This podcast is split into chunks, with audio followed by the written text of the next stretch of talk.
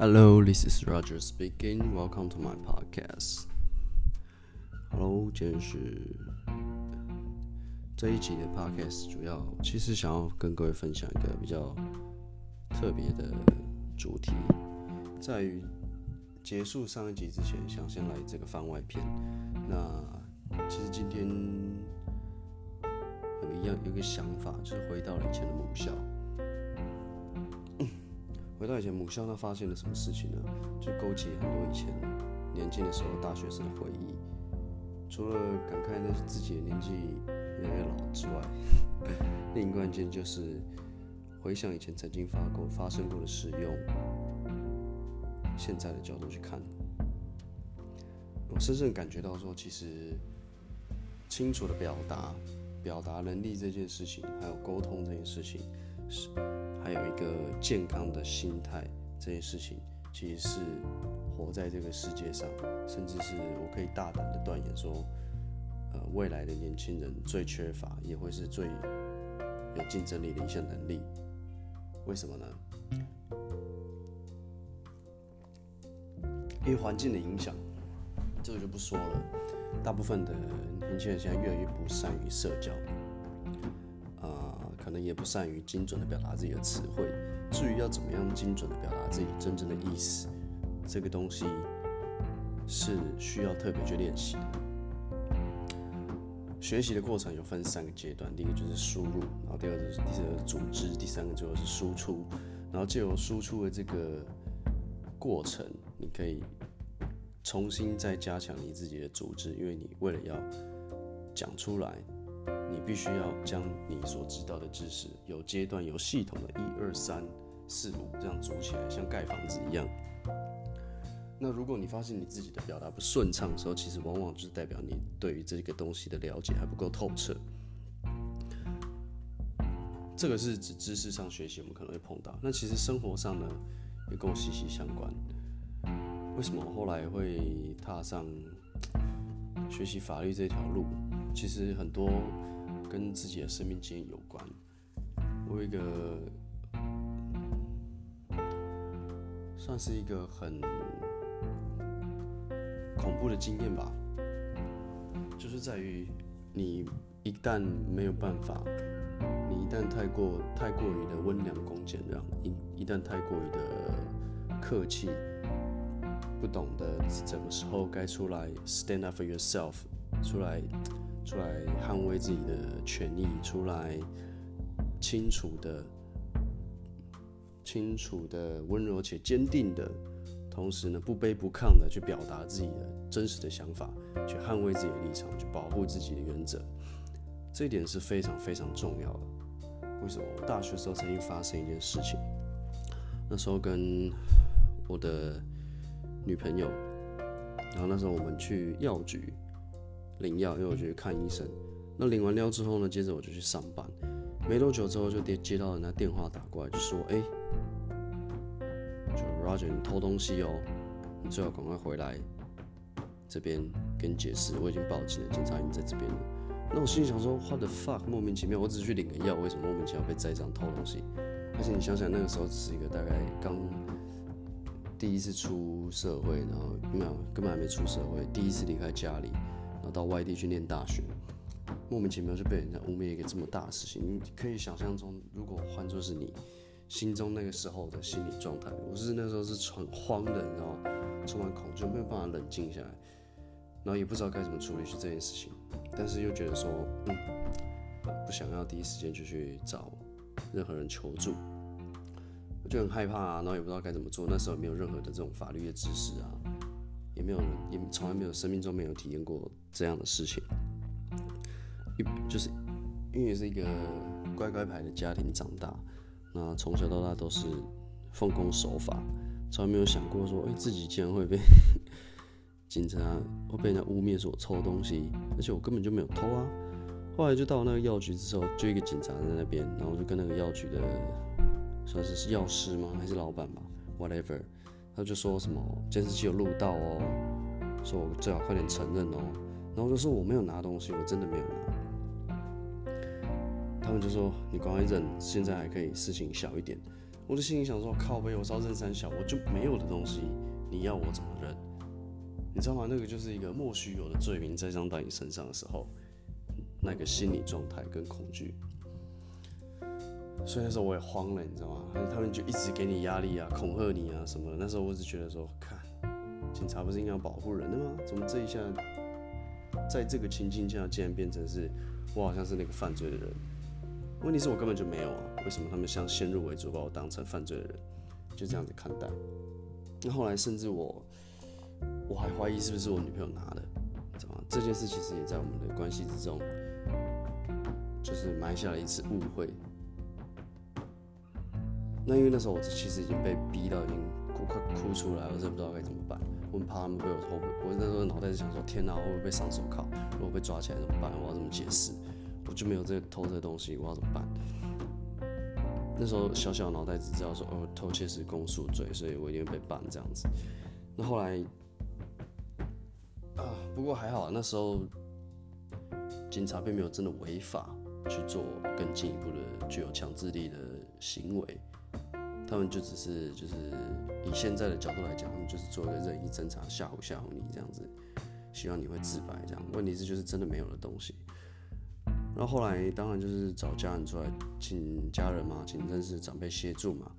那我才知道说，哎，其实根本就是莫须有的东西，而且那个时候的监视器画面也是非常不清楚，只有看到是说我的角度挡住了他们那个药罐的位置，然后那个药罐的位置呢，其实刚好就是太阳照进来，然后画面非常的模糊不清，只那个光影看似从亮变暗。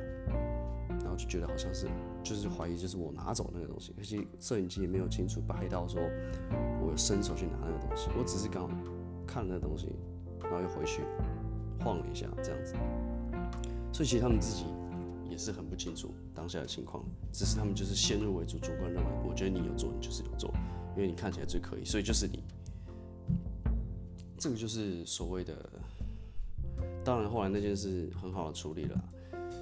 就是我们去重新再看了几次监视录影带的时候，然后也找警察沟通，他也承认说，的确那个东西他没有办法认为，他没有办法认判那个认定就是真的是我们做的，而事实上我们的确真的也没有做啊，没有做的东西你要我怎么从那里生出来给你呢？但是他那个时候的先入为主的那个恐吓啊那种方式，其实已经在。那时候小小年纪的心里已经留下了创伤，只是那时候还天真无邪到还不知道那个是叫什么，只是觉得说晚上都睡不好觉。然后那时候我的女朋友也是，她说晚上都紧张到睡不着觉，不知道怎么办。那这个故事其实我一直藏在心里很久，没有想要讲出来的。过现在已经过了这么多年了。就提出来也无妨，反正事情都过了。现在学了法律之后呢，我知当然知道是说，诶，如果再碰到这样的情境，我可以怎么处理？我把如果那个知识跟能力去冷静处理这样的情况。不过我其实更想要反思，或是想要借由这个今天这个主题跟大家宣导的一个东西，就是永远要有勇气去捍卫自己觉得对的价值。而且不要害，因为别人的威胁利诱你就退缩，你要有那个保护自己的决心。然后再第二个，你要有清楚、清晰的、直接的、能够让人理解的表达能力与沟通能力是非常重要的。因为那个时候的我，完全第一个我当然是内心已经恐惧嘛，所以被受影响，没办法好好冷静思考，也不知道该说什么，就只能被他们牵着鼻子走。如果你曾经有。这种被误会，然后跳到黄河洗不清的这种经验啊，或者是别人不愿意听你讲，已经先入为主认为你就是做了什么这种事情的经验，其实你是会，你是会有感同身受这样的经历的。举例来说，家人可能兄弟姐妹吵架，明明那个东西就不是你打破了，可是老师或者是爸妈就觉得说啊，那就是你打破的啊，你要不要承认？你快点说，然后用这种质问式、引导式的方式去去。逼迫你自白，其实是一个 很不好的做法，很危险的做法。可是这个时候，你必须要有清晰冷静的脑袋，跟清楚的表达能力，去捍卫自己，去保护你自己。这也是为什么沟通能力表达技巧、清晰的脑袋非常的重要。那透过的，不论是不停的你去面对你的恐惧，去公开演演说，你去跟很多人的讲话，你去清楚陈述自己的想法，不论你是在面对陌生人、面对长辈、面对有权势的人、面对异性，whatever 都无所谓。但是你要在透过这些在有压力的情况下去，能够冷静的去处理事情。我觉得这个才是一辈子用得上的功课。这个真的是一辈子值得可以带得走能力。所以，不论你现在在什么样的阶段，或是你过去曾经遭遇过什么样的事情，非常的建议，真心的推荐，然后也鼓励你们，就是现在就开始去做任何可以提升你表达能力的技巧的练习。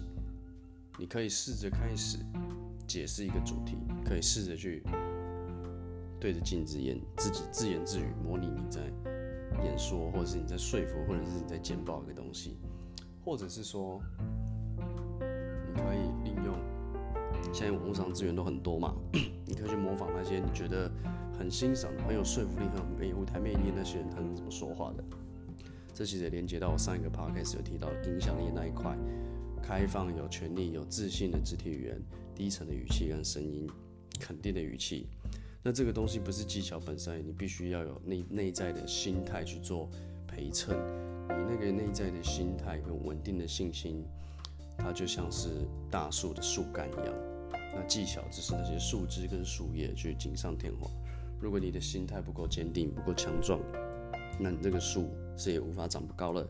就像地基打不好的房子，你上面盖的再漂亮，还是轻轻一摇就垮了。所以心态的东西，这个东西其实才是最重要的。你对自己有没有信心？你够不够自爱、自重？你够不够自信？问题说自信这个主题又可以再讲另外一个主题了。自信怎么来的？自信就是来自于你自重、自爱，你累积，你持续的累积，你持续的去挑战。你去做出能让自己尊重的事情，答应自己的约定有做到。你吃健康的食物，让自己进步。你去失败，从失败中学习。你勇敢面对人生中给你的各种挑战。这个过程慢慢就会累积出你的自信。OK，那今天简短的 Podcast 就到这边，大概就是这样吧。其实今天有一个很深的感受。最后，其实想要再分享一个东西。我们人在生活中难免多多少少都会有误会，也会犯错。那我们永远都要留给别人，留给自己，也留给别人一个犯错的机会。除非这个错是恶意为之的，或者是说无法弥补的。如果是可以在可以接受范围的犯错，就去尽量去试吧。因为我们总是要从错误中学习跟成长的。在不过，在这个同时，我们也可以对身边的人宽容一点。我们可以对自己严格，但对别人宽容一点。这听起来就是很老套的什么俗俗谚啊，但是其实随着年纪的增长，你会发现老套的东西有它老套的道理。为什么它会被传承下来？有它的意义。所以当我看到就是有一些比较激进的思想，或者是左派的东西，就是反对一切所有的传统的东西。认为他们一定要走进步价值啊、创新啊，这样子才是最棒的。其他守旧的东西都是烂。所以其实我是很很嗤之以鼻的，真的是他妈的在供他小干。老套的东西有它的道理啦，我们其实两面正反面都要去看。那我们同时在这个时候也尽量让自己不要犯这样的错。我们先入为主去看一个人，甚至就是未审先判。那其实这个东西在，特别是在